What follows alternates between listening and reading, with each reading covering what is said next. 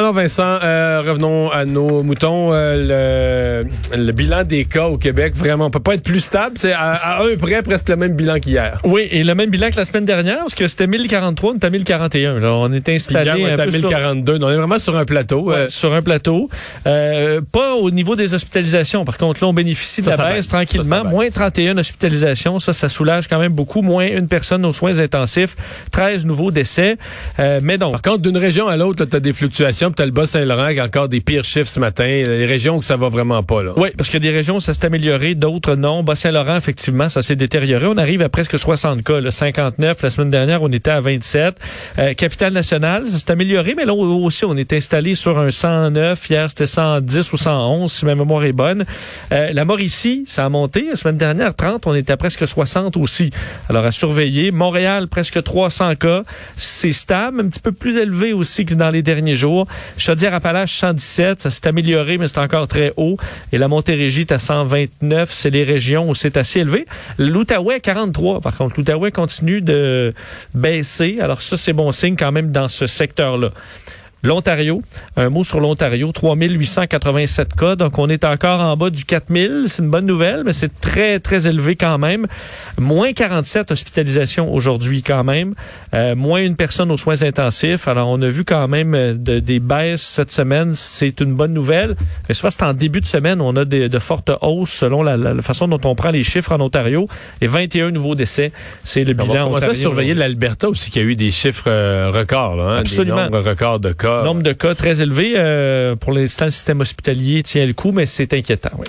Il y a eu ce drame en, Israël. Euh, bon, les gens qui étaient qui étaient réunis, euh, c'est difficile une grande foule à comprendre comment à certains moments il y a comme une panique qui s'installe, les gens se bousculent, mais il y a eu des morts et il y a des Québécois dans le groupe. Oui, c'est une véritable tragédie qui touche l'État d'Israël aujourd'hui. Vous avez probablement vu ces images hier soir, des dizaines de milliers de personnes qui étaient réunies pour un pèlerinage, euh, donc au mont Méron. Et on comprend que dans une espèce de couloir, là, euh, donc où la foule est euh, coincés entre deux murets et que la police les empêchait de sortir à un certain moment, il y a eu un mouvement de panique et les gens se sont mis à se piétiner. Euh, et une quantité, pour parler de milliers de personnes, ça fait 150 blessés et 45 morts.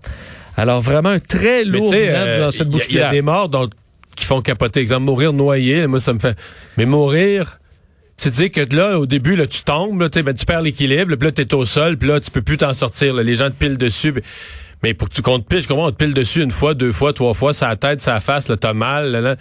Mais jusqu'à en mourir, c'est que là, euh, c'est toute une mort. Là. Tu, tu la vois venir, puis tu, tu dois paniquer, je sais pas.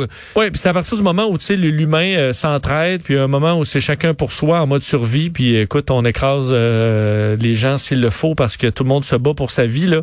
C'est un peu ce qui s'est passé. Ils sont pas en guerre, là. ils sont euh, entre eux, je veux dire, ils Oui, sont oui. participants à un même pèlerinage. Et quelques secondes avant, tout allait bien. Donc, euh, c'est vraiment un drame euh, qui touche la population d'Israël. Benjamin Netanyahu, aujourd'hui le premier ministre, qui parlait justement d'un des plus- d'une des plus graves euh, ayant frappé l'État d'Israël, décrète une journée de deuil national euh, dimanche.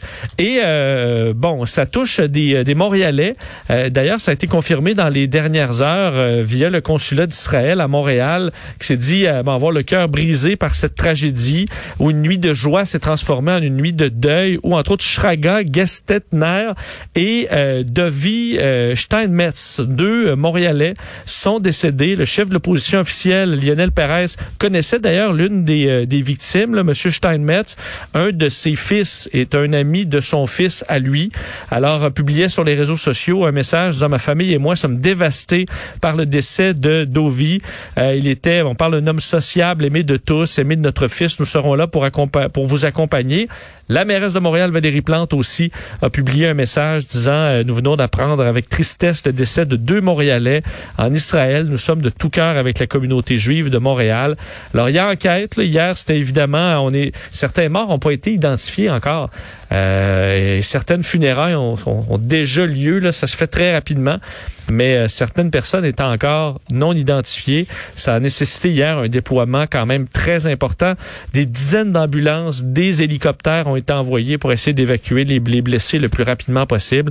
Certains se rappelaient même les pires moments des, euh, des bombardements dans les dernières décennies, euh, voyant ce drame d'hier.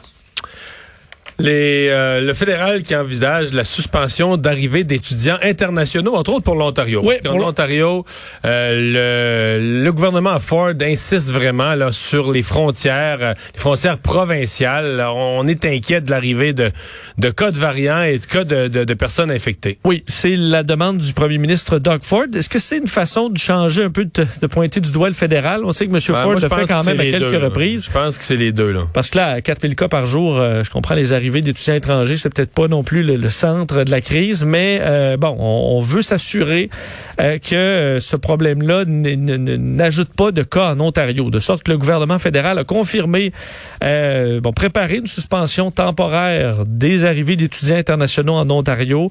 Justin Trudeau disant en conférence de presse ce matin, parce qu'à l'heure actuelle, l'Ontario est la seule province à en faire la demande. Nous sommes heureux de travailler plus étroitement avec eux et nous contacterons aujourd'hui leurs fonctionnaires pour officialiser cette demande. François Legault au Québec a confirmé que c'était pas dans les plans euh, du Québec de faire cette euh, demande. Euh, Doug Ford demandait également que les gens qui arrivent au pays par la frontière américaine en voiture aient également une quarantaine obligatoire de deux semaines à l'hôtel. Ça, ça a été refusé par Justin Trudeau, qui a confiance au système déjà en place, le test de dépistage trois jours avant l'entrée au pays.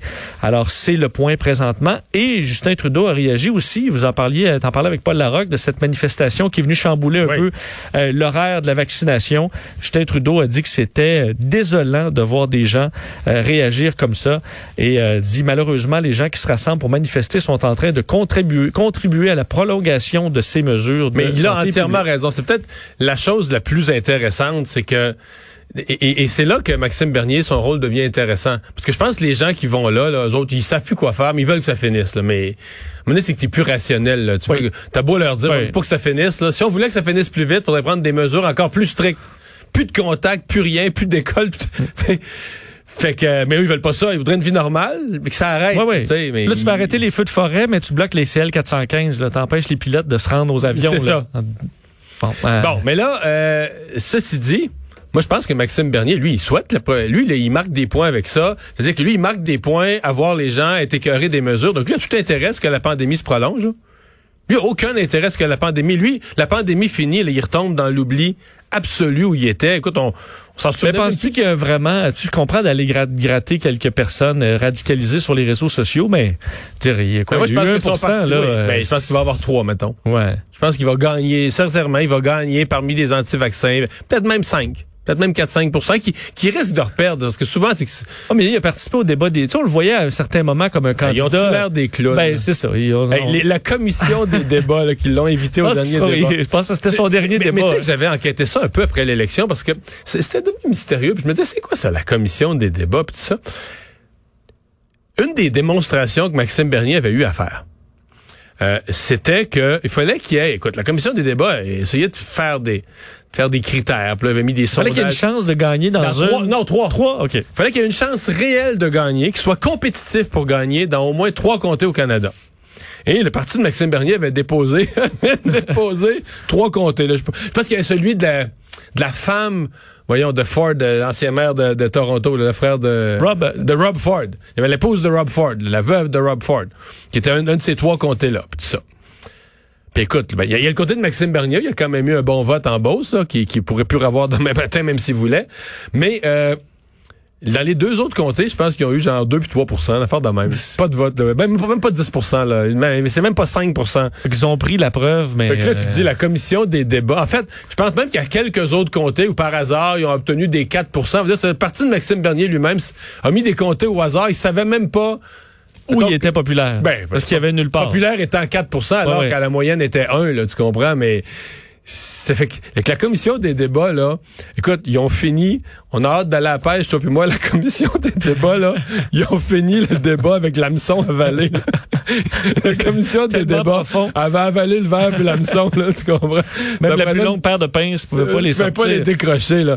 Parce qu'il il aurait jamais dû participer. Là, là, il a encore l'air plus ridicule aujourd'hui en voyant ce que, ce que Maxime là, Bernier... plus- il s'est exclu du... euh, je pense qu'il s'est exclu de toute forme de crédibilité. En fait, il est plus devenu un personnage. Mettons, demain, il est un personnage inquiétant, là, dont la police a un petit peu peur. Ouais. Euh, Qu'est-ce qui va Ce arriver? que j'entendais tantôt euh, avec, avec Paul Larocque, c'est que tu sais, blâme les, les mesures, blâme aussi le Mais lui, fait il dit qu'il que les mesures ont tué des gens. Ben, c'est qu'ils blâment les mesures, puis ils blâment le fait que les hôpitaux étaient pleins, puis le monde est mort. Mais euh, Il pas de mesure, il y aurait eu plus. Ben, ça me parce, que, parce que là, la monnaie, la science est simple. Les mesures, c'est pas des mesures, c'est pas une vision de l'esprit, les mesures. C'est de séparer les gens qui se voient pas, qui restent à Oui. distance, qui se voient pas, qui se côtoient pas, qui s'embrassent pas, qui se touchent pas, pas propager le vaccin.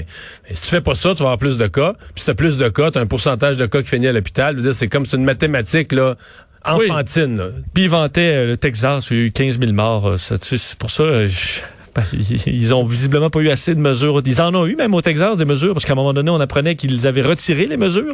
Euh, donc, il y avait des, il y a eu des mesures en place tardivement qui ont causé un bilan, euh, un bilan des morts qui, qui est catastrophique au. Texas, qui est désastreux. Mais on prend son, cette, souvent sur les anti-mesures, on prend le Texas comme étant un exemple de, de pure Alors qu'ils ont eu des mesures, mais comme ils en ont eu moins, ils ont eu plus de morts. ont eu une, eff- effectivement des, des- en fait, une quantité de morts euh, que, comme on a vu à, à peu de place ailleurs. Là. Enfin.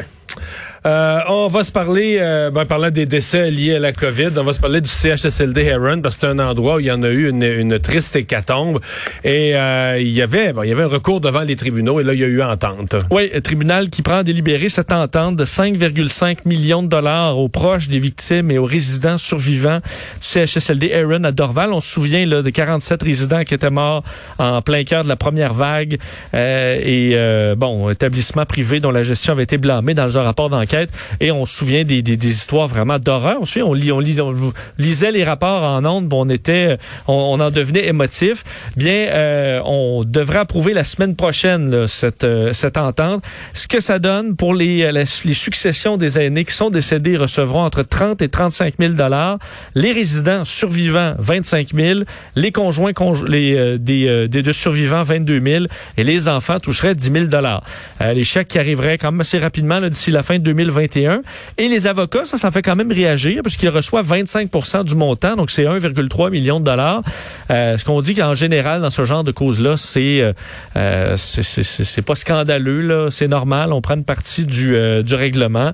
Alors, on en est là C'est pas parce que c'est habituel que c'est pas un petit peu scandaleux. C'est sûr que je doute pas qu'ils ont travaillé là, ils ont Non, non, non, ils ont travaillé fort, mais c'est sûr que tu dis le- le- la victime a eu va avoir 25 000 ou le, va avoir 30 000 et l'avocat 1,3 million. Ils sont quelques ils sont avocats, une équipe de plusieurs avocats avec des dépenses. Sûrement qu'ils ont encore eu des dépenses, etc. Mais je veux dire, euh, mais C'est un bon frais là. ils prennent du champagne à soir. Là. Je pense que Je pense. tu sais. parce qu'ils vont avoir un bel été. Mais je veux dire, on a vu ça. Dans, dans ce cas-ci, parce que c'est aussi des avocats, là où il faut respecter ce qu'ils font, c'est que ils prennent des causes euh, sur le bras. Là. Ouais. Donc, ils vont aller chercher. Prenons le cas de certains recours collectifs. On va prendre des gens qui auraient jamais les moyens, qui pourraient pas se rendre à la Cour suprême, puis un groupe d'avocats va leur dire que nous, on va défendre votre cause, là. Euh, on va la défendre aussi longtemps, aussi loin qu'il faut, puis on la plaide. Puis là, neuf ans plus tard, ils gagnent à la Cour suprême, puis ils ramassent une coupe de millions, mais là, tu dis, ouais. C'est quand même un, bon, un système qui amène des gens. euh, Puis ils ont, ils ont, ils ont, ils ont qui- gamblé, là, ils ont parié. Ils auraient, pu, ils auraient pu travailler toutes ces années-là puis ramasser zéro s'ils avaient perdu leur cause. Donc, ils ont affaire à des gens, un service judiciaire que les gens n'auraient jamais eu les moyens de se payer. Là. Ouais, ça vaut de quoi? Mais dans ce cas-ci, euh, ça, là, compte tenu de la durée et tout ça, c'est un bon... Oui, parce qu'on parle pas de écoute, euh, Ça a pas pris 15 ans en. Cour suprême. Non, non, non. c'est- ça quelques mois, c'est l'an dernier, effectivement. Merci, Vincent.